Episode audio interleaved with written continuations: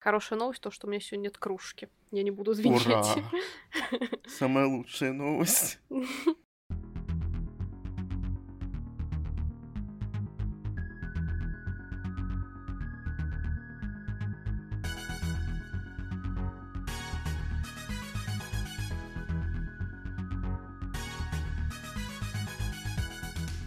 Всем привет! Привет! С вами книжный подкаст Dreads and Heads. И мы его ведущие Маша и Игорь. Мы вернулись, наконец-то, после достаточно продолжительного отсутствия. Мне кажется, это наш с Игорем самый долгий такой перерыв за вообще все сезоны угу. а, выхода подкаста и выпусков.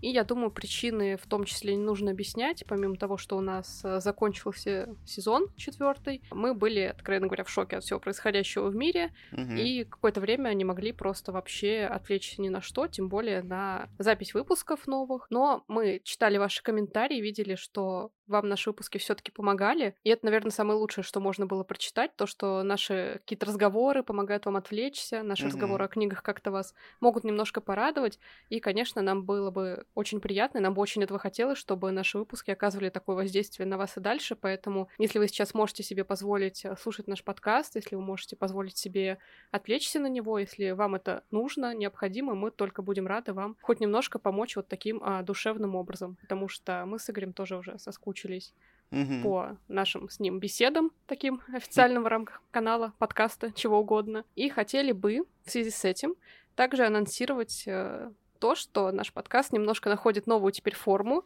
Мы наконец-то решили начать вести наш телеграм-канал, который создали еще вместе с подкастом давным-давно, и поняли, что, возможно, сейчас для него самое время. Мы не будем туда переносить какие-то наши разговоры, записи, выпуски, но мы будем внедрять дополнительный контент, скажем так.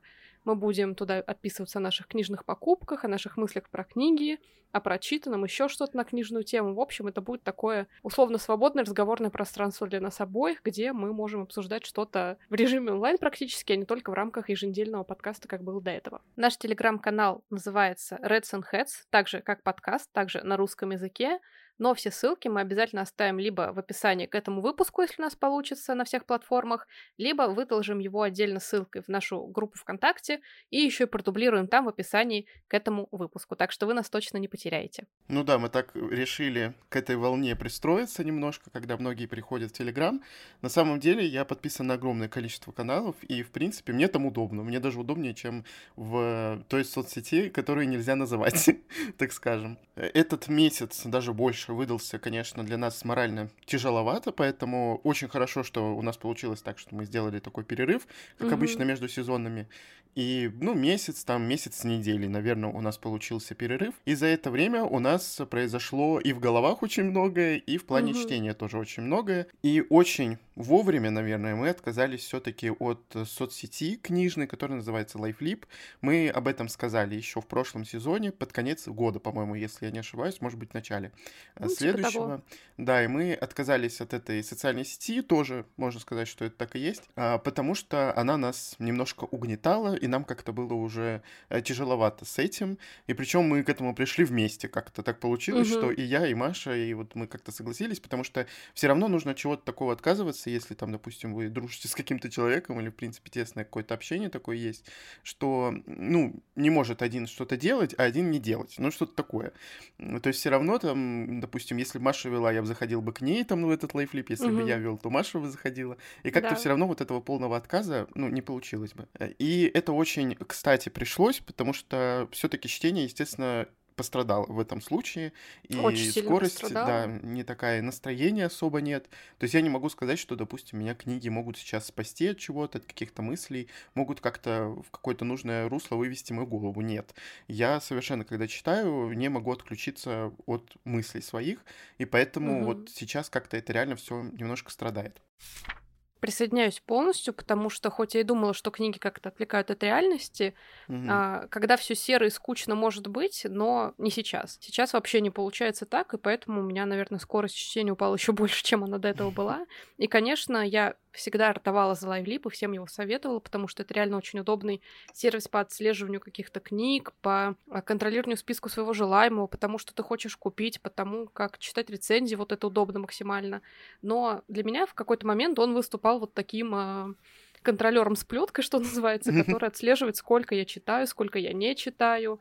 А, и на меня это все, если честно, немножко давило. Я в последнее время вообще очень тяжело воспринимаю любые цифры, они оказывают на меня какое-то сразу давление. Такого не было, но вот что-то последние полтора года такое происходит. Мгм. И, признаюсь честно, вот Игорь очень как-то точно сказал про то, что если делать, то вместе, потому что нас сейчас отвлекает только одно, и это мы делаем вместе. Нас отвлекают сейчас игры.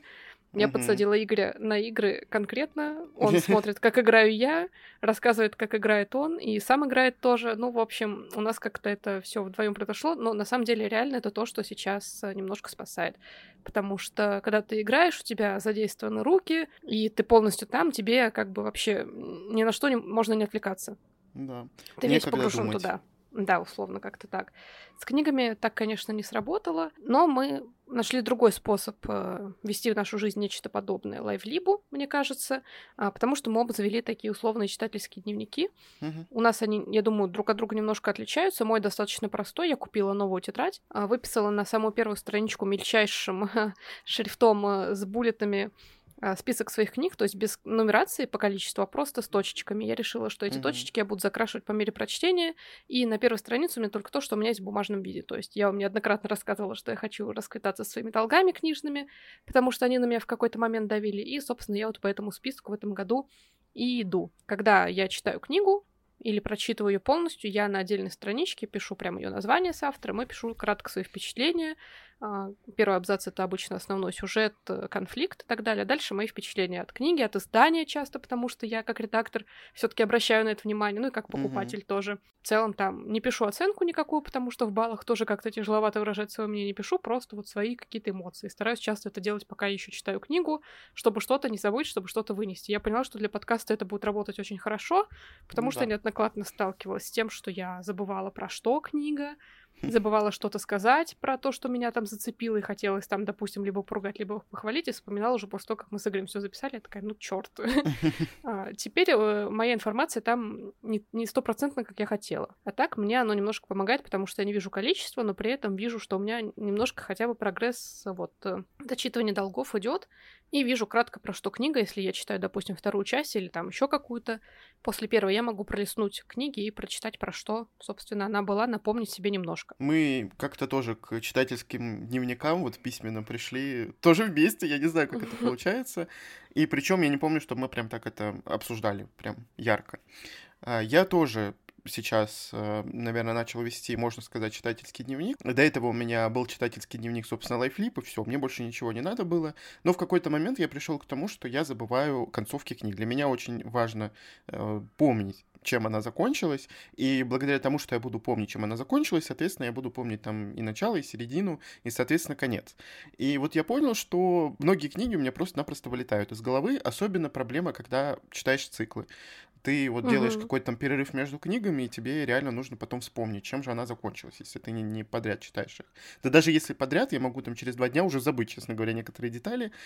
И я начал записывать потихоньку концовки сначала циклов, потом просто обычных э, книг, которые одиночные. Ну и потом это все переросло к тому, что мы отказались от лайфлиба, и я начал вести, вот тоже записывать книги, которые я прочитал помимо э, вот этих концовок. То есть у меня в личном дневнике, вот этом вот, в читательском, точнее, э, лайфлип э, такая версия письменная. Да, я знаю, сколько я читаю, но как-то мне вообще все равно. То есть я это визуально особо не вижу и, соответственно, себя гнобить не за что.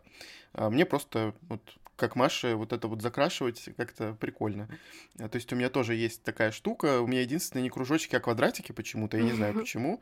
И- я тоже их закрашиваю, когда вот прочитываю книжку из а, тоже своих теперь новых бумажных долгов, собственно говоря. Про которые мы сейчас и поговорим, я думаю, да? Да, про, про которые я тоже буду говорить очень много.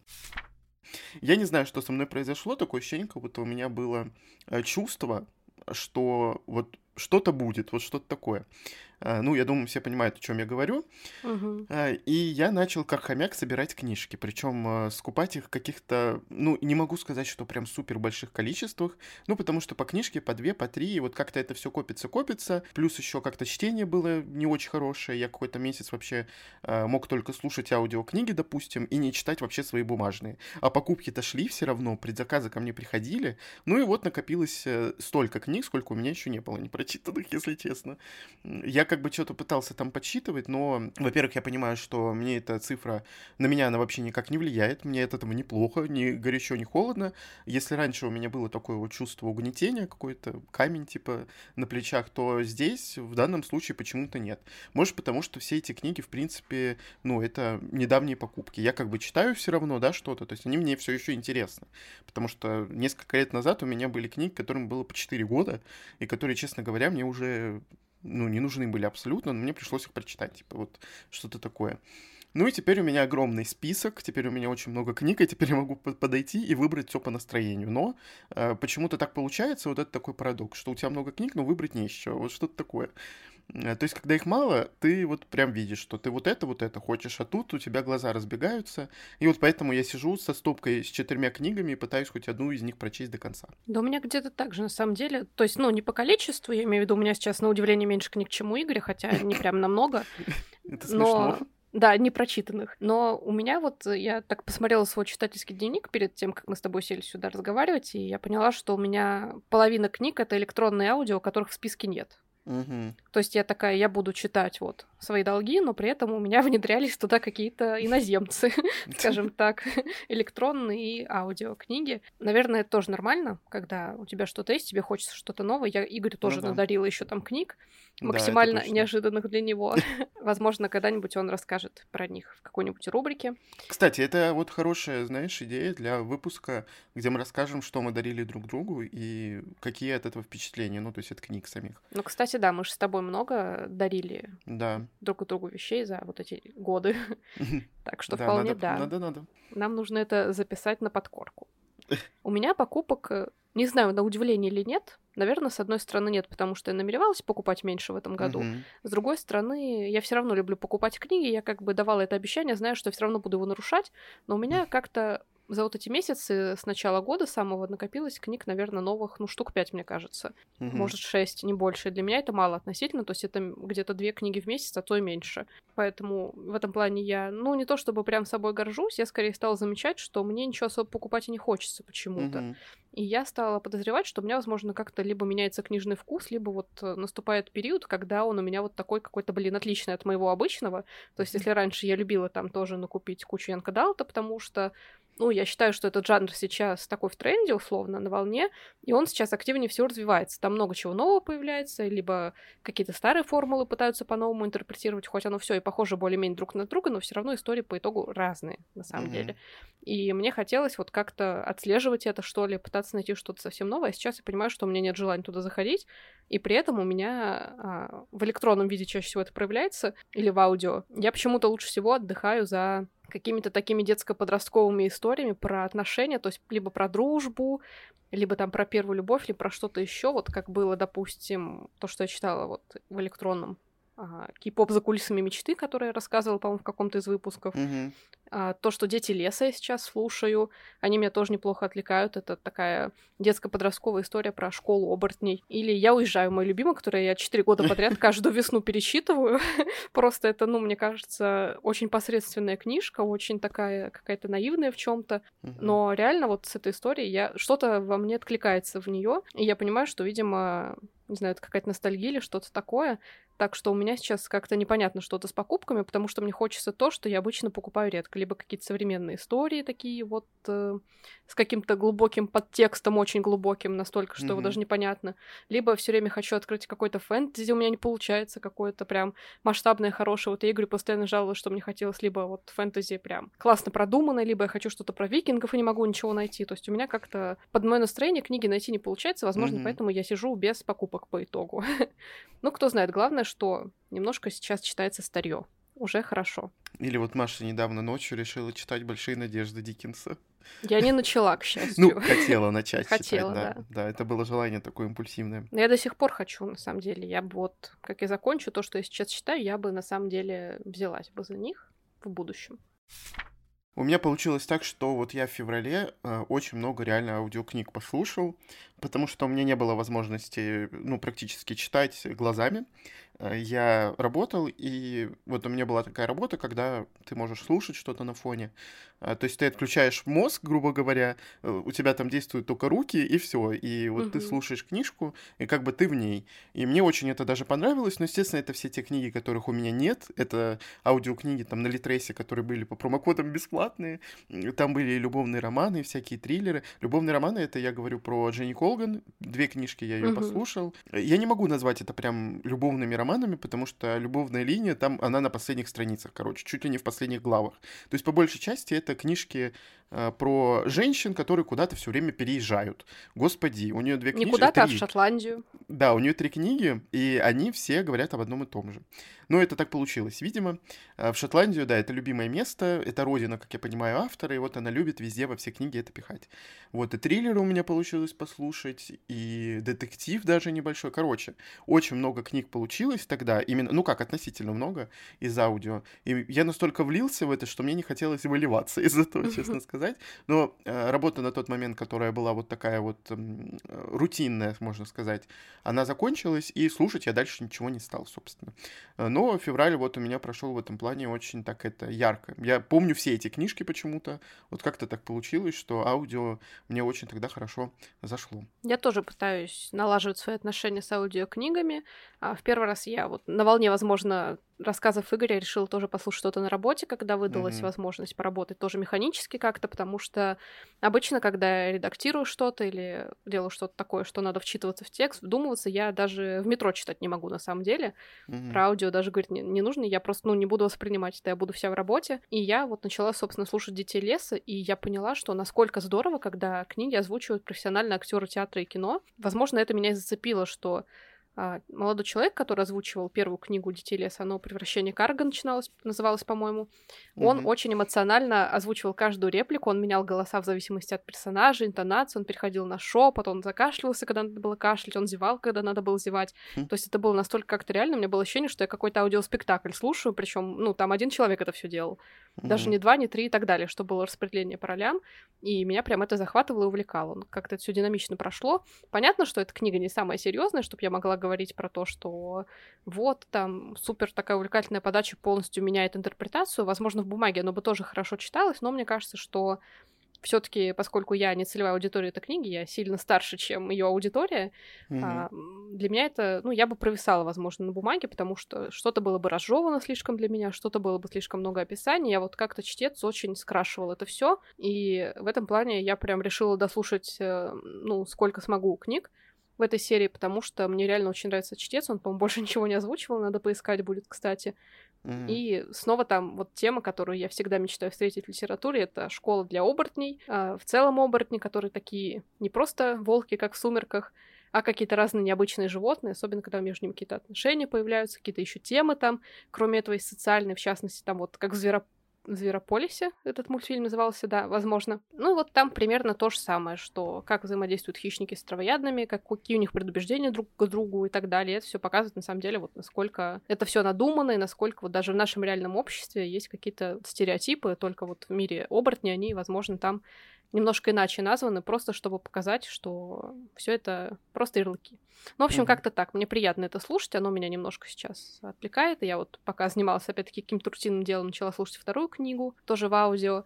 И, возможно, надеюсь, что это поможет мне подружиться дальше с этим форматом, потому что, конечно, хотелось бы его внедрить. Просто потому что, ну, это удобно, Угу. И это тоже вот какой-то способ читать. Ну, я вот могу аудиокниги слушать, когда у меня нету вот внимания, там, допустим, в работу или э, где-то еще, ну, то есть, чтобы я прям слушал и что-то делал, чтобы скрасить время, э, чтобы сделать что-то побыстрее, ну, так, типа, э, в голове ты так думаешь, потому что быстро пролетает за там, аудиокнижкой время. В других случаях мне очень сложно почему-то слушать аудиокниги, хотя вот я иногда практиковал слушать и читать глазами.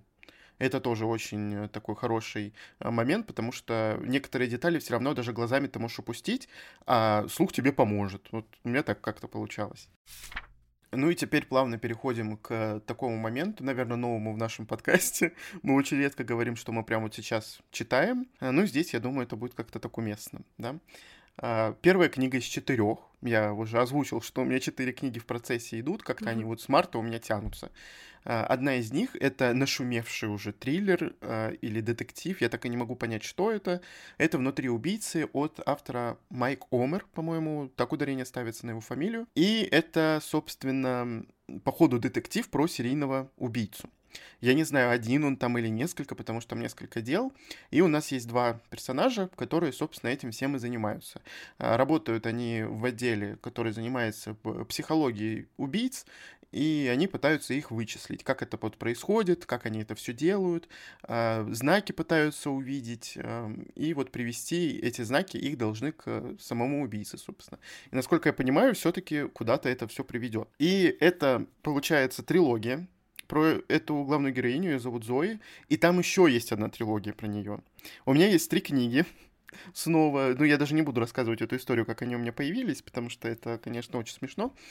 А, и вот вот эта вот первая книга, непонятно вообще, как начинается. Честно сказать, она начинается как-то сумбурно, а, как-то скомканно и немножко отстраненно. Вот такие могу слова к ней подобрать. И я, если честно, вот я Маша уже сказал, что я вот, судя по началу, я не могу понять, э, как это могло стать бестселлером. Потому что первые там страницы, вот 70-80, э, которые я успел прочитать, они не то, что меня не зацепили, э, я даже влиться в повествование не могу, не могу влиться в действие, потому что там постоянно мы куда-то скачем, а в чем прикол, я понять не могу. Ну вот загадка, буду ее разгадывать и, может, когда-нибудь расскажу.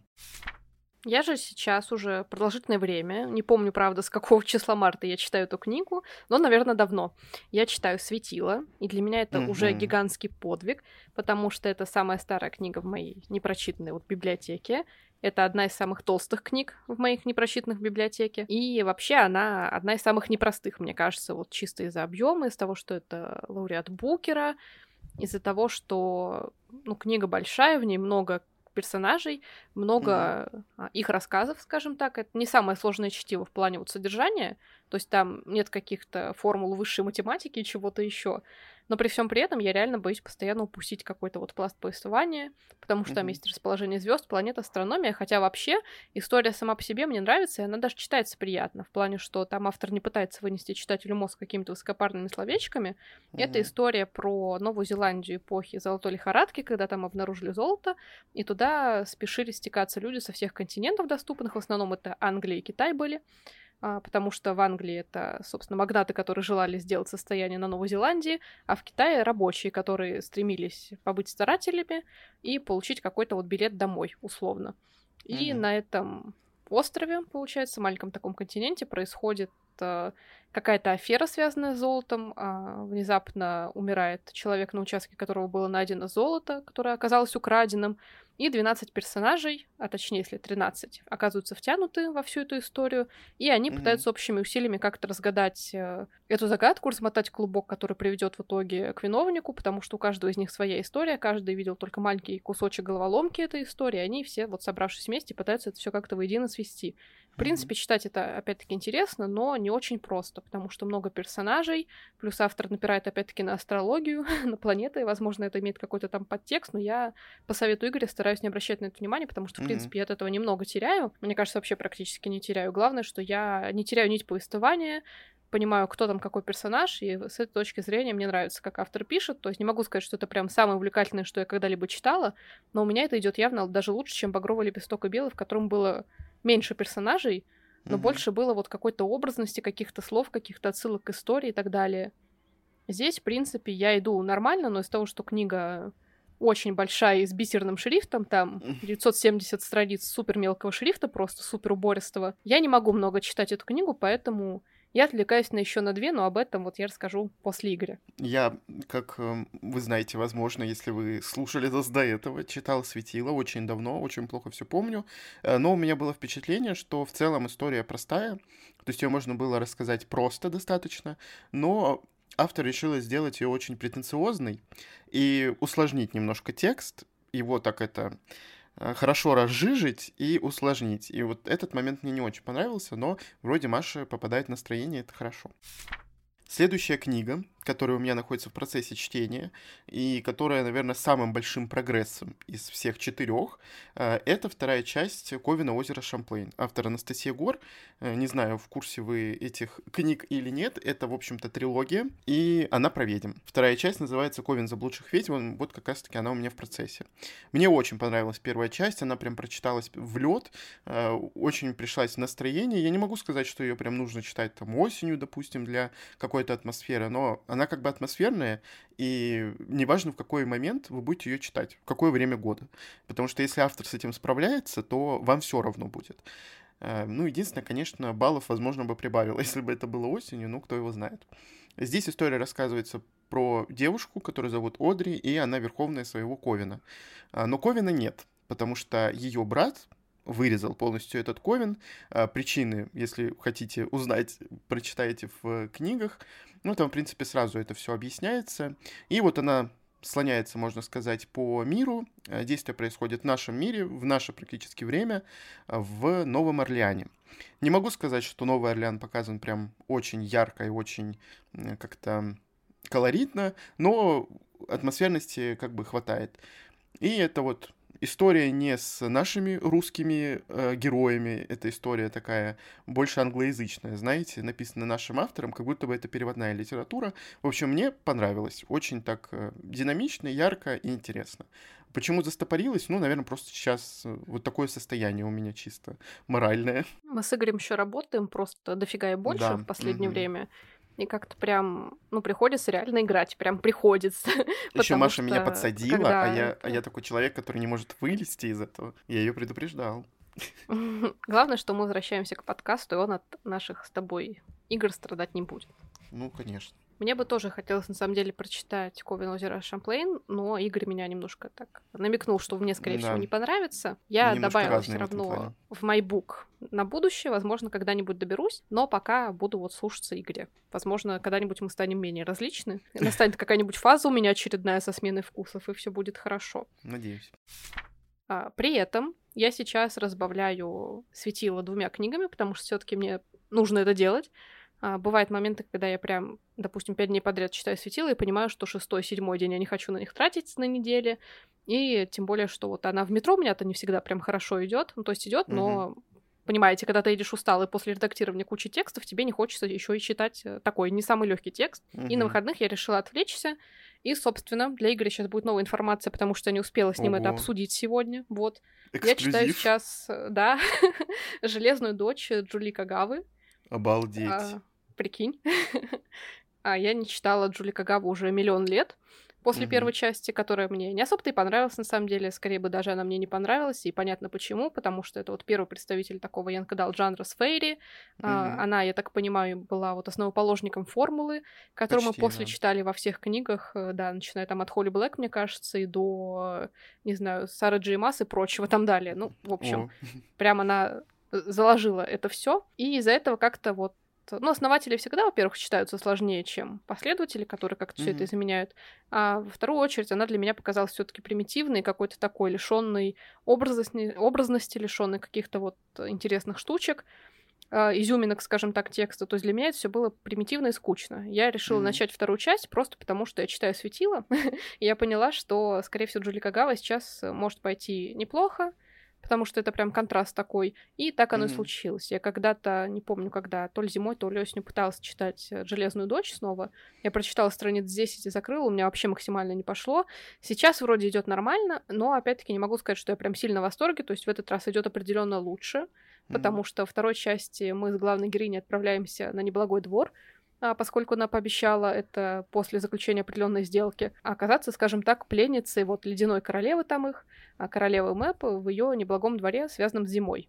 И mm-hmm. там вот эти все описания того, как там холодно, какой там лед, какой там убранство этого ледяного дворца. Это все атмосферно, в принципе, достаточно. Пусть и прям таки опять нет избыточности описаний, которые я люблю, но периодически я все равно ловлю а, кринж с фейспалмов, так сказать, от главной героини, которая... Видно, что она там подросток, в 12 лет мне бы такое заходило, вот эти все ее страдания любовные, вот эти ее недопонимания какие-то с главными героями и так далее, ну, с другими главными героями, я имею в виду.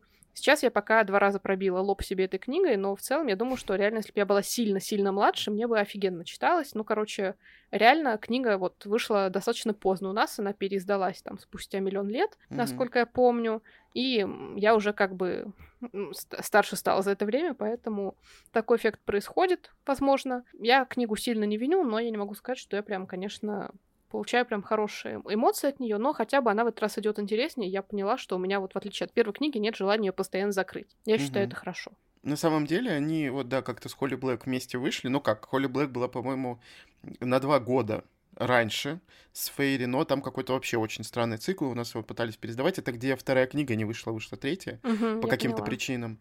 А, и вот за ней уже вышла Джулия Кагава. Мне на самом деле понравился этот цикл, он какой-то такой детский, наивный, милый, интересный в нем мир, и я чувствую, я вижу даже, видел точнее, когда читал, я полностью его прочел, э, видел, что многие авторы реально взяли оттуда много чего. И даже «Жестокий принц», который есть у Холли Блэк, ощущение, как будто был основан практически с, вот, с Очень похож «Железного короля». принц. Да, они похожи. Но единственное, что я не знаю, каким был тот цикл у Холли Блэк. Как бы, возможно, там, по-моему, начало этого мира, Фейриленда самого. И тут тоже, по-моему, Фейриленд. То есть как-то вообще да, очень да. странно. Никто ничего не смог придумать нового, как бы до сих пор. Вот. Но мне вот как-то показалось это очень детским, милым. Я смотрел это, на это как сказку просто. Ну, то есть там явно какие-то не совсем естественные персонажи, то есть в жизни так себя, наверное, не ведут, мне кажется.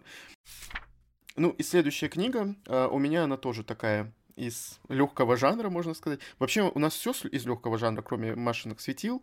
Да. Это книга, которой я, точнее, причастен был, и, ну, они у меня оказались по авторским этим всяким штукам. Это Royals, автор Рэйчел Хокинс.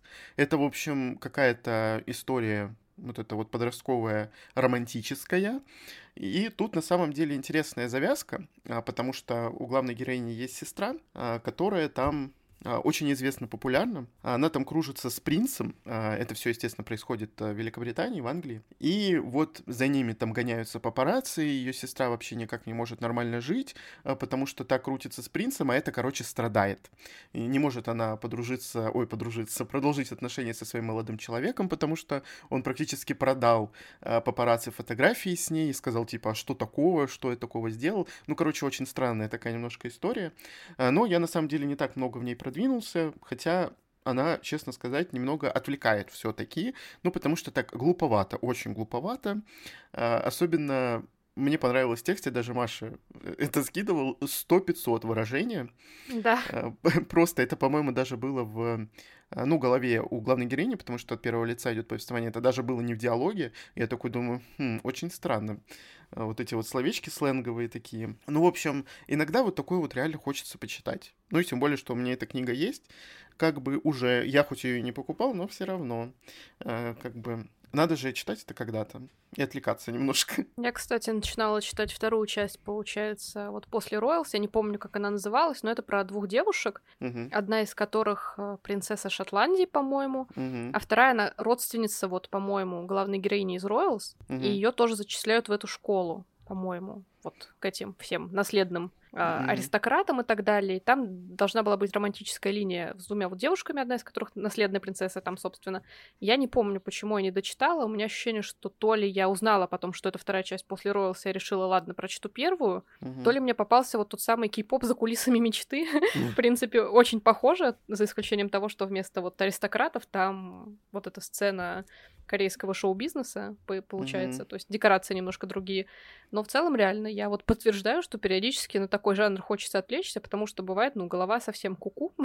Меня вот за кулисами мечты немножко спасали. Я прям помню, как я их читала. Для меня это что-то такое новое, потому что я в целом... Ну, я не шарю в кей-поп-индустрии, у меня нет любимых исполнителей оттуда. Я в целом такую музыку не слушаю. Для меня это было реально что-то новенькое. Я даже не знаю, почему я вообще полезла туда. Ну, потому что я все равно наслышана была, что это вот что-то жесткое, что за красивыми вот этими исполнителями в идеальных нарядах э, кроется такая усердная работа, из-за которой они там просто, ну, огребают постоянно за да. каждый маленький изъян, и, возможно, вот как-то меня это заинтересовало, захотелось почитать. Жалко их. Да. Я же еще одной книгой, которую я разбавляю, получается, «Чтение светил», это, собственно, продолжение «Превращение Карга из Детей леса», а вторая часть, которая называется «Опасная дружба». Вот такое вот у нее название. Как mm-hmm. я уже говорила, это про школу оборотней. И если в первой части мы познакомились с мальчиком по имени Кара, ему там, по-моему, то ли 12, то ли 13, то ли 14 лет, как-то так. А, middle grade, наверное, это называется все таки правильно. Еще не Янка Далт, но уже middle grade. Он mm-hmm. мальчик-оборотень, он жил со своей семьей Пум а, в горах. Он, соответственно, превращается из Пума в человека и обратно. И в какой-то момент ему очень нравились люди, он понял, что он хотел бы остаться с ними, и он ушел просто из своей семьи. Они сказали, что он их предал, и он спустился в город и притворился, что вот он мальчик в лесу, который потерял память, его нашли люди, с ним работали психологи, два года он прожил вот в приемной семье, но mm-hmm. понял, что все-таки он слишком для них разный, что он отличается прямо от них, и ему тяжело. И в какой-то момент его нашла директор школы вот оборотней и предложила ему перейти учиться к ним, где он находит новых друзей. И вообще для меня это вот такой Гарри Поттер в декорациях оборотней, потому что там у него тоже их троица друзей становится, вот главных героев. У них есть э, некоторые заклятые враги по школе, с которыми он идет на дуэль. У них есть тоже какой-то супер главный враг, который именно к Карагу прицепился. Ну, то есть реально это Гарри Поттер в декорации оборотней просто для аудитории. Вот, ну, наверное, тоже вот там 12-14 лет, может, чуть помладше. И, Мило. в принципе, это интересно слушать. Да, еще и потому, что вот я похвалила чтеца, прям именно поэтому я бы посоветовала даже аудиокнигу, потому что чтец, мне кажется, очень в этом плане молодец, что он такой а, профессионально как-то переходит с одного героя на другого, то есть вливается в вокал, меняет интонацию, говорит другими голосами, вот это все. И вторая часть это, собственно, продолжение вот приключений Карга в этой школе. Он там уже сколько-то времени проучился, и его конфликт вот с ребятами из школы, с главным злодеем выходит на новый уровень. При этом ему там начинает нравиться одна девочка, то есть у нас еще немножко так любовная линия начинает появляться. Ну и, собственно, поднимается вот эта тема отношений хищников и травоядных животных, потому что он пума, девочка, которая mm-hmm. ему нравится, принадлежит к травоядным, и там вот эти их взаимоотношения показаны, что их в школе в том числе учат взаимодействовать с разными животными. Реально, мне кажется, такое отвлекательное тоже чтиво, немножко другого уровня, чем Ройлс или вот та вторая часть про двух девушек, но что-то, возможно, вот похожее. Как я говорю, на вот такое периодически детско-подростковое иногда меня тянет на что-то про дружбу или про вот первую любовь. Угу. И немножко позволяет как-то, ну, опять-таки, отвлечься. Я, кстати, заметил то, что восприятие книжки и в целом впечатление зависит все-таки от аудиокниги, я имею в виду, зависит все-таки от начитки в первую очередь. И то есть э, разные были бы впечатления, если бы ты, допустим, читал глазами, и если ты слушаешь эту книжку. Вот у меня такое есть. Я не знаю почему, может быть, это только у меня, это странно. И, Не, мне кажется, у меня так же было. тоже. Ну вот, может быть, ты глазами почитала, когда вообще по-другому про эту книгу думала. Вот да? это как-то такая интересная, интересный феномен. Ну и следующая книга, на самом деле, которую я начал совсем чуть-чуть, но мне бы все равно хотелось бы немного про нее рассказать, это Эми Харман, уже достаточно популярный у нас автор. А, много книг у нее вышло, и это книга «Потерянные сердца». А, значит, это книга про орегонскую тропу, тропу, в общем, приключения на ней. И начало тут, конечно, очень динамичное в первую очередь меня выбило из колеи количество имен, которые там упоминается. Мне вообще очень сложно с именами, если честно. Я могу иногда даже не помнить имена к концу. Главных героев, может быть, и помню, а остальные нет. Ну, вот как-то у меня эти имена растворяются. То есть в тексте, если я их увижу, я могу припомнить, а назвать, закрыв книгу и назвать их, нет. И здесь история начинается с того, что на поселение нападают, нападают индейцы. Э, и главная героиня, насколько я понимаю, со своим братом попадает в плен практически к индейцам. Может быть, я что-то путаю, может быть, я плохо помню, но мне кажется, начиналось именно так. И мне очень интересно. Я тоже читала, действие... поэтому ты не путаешь. Ну да. Действие происходит в 19 веке, и это такая очень, мне кажется, атмосферная история, э, которая должна мне понравиться, я думаю, и прочитаться легко, возможно. Но я совсем чуть-чуть прочел, поэтому ничего такого э, конкретного сказать не могу. А единственное, что мне нравится слог автора, и читается легко, да, правда. Самое смешное, что я тоже начинала читать эту книгу, и вот начало мне максимально не понравилось. Не а знаю почему. Причем тема индейцев это максимально моя тема. Я, собственно, ради этого и полезла читать отрывок. У меня вообще вот две любимые темы относительно, ну вот из множества любимых мной тем есть две. Это индейцы и викинги. Эми Харман написала про обе.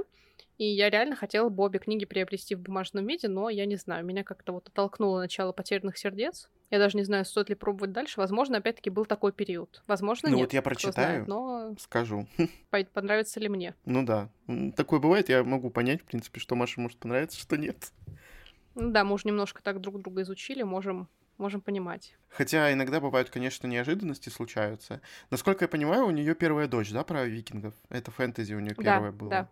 Ну вот, вот это ее первая да. фэнтези, и вроде, по-моему, то ли последняя. А нет, там у нее еще есть нек... дилогия у нее еще есть. Ну, вот можно, мне кажется, попробовать первую дочь, если еще тебе.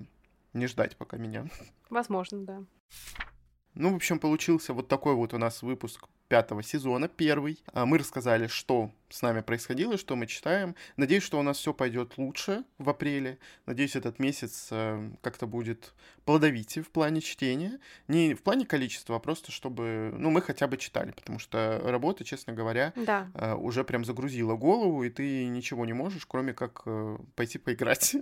вот У нас это синхронно опять произошло, и работа да. до жопы синхронно, да, да, и способ отвлечения синхронный. Оно как-то все навалилось, и мы как-то синхронно все делаем, как-то так получается. В общем, мы надеемся, что вам понравился этот выпуск, и вы перейдете в наш Телеграм и будете следить за нашими новостями еще там. И не забывайте, что вы, как всегда, можете слушать наш подкаст еженедельно на всех подкаст-платформах. Всем пока! Всем пока!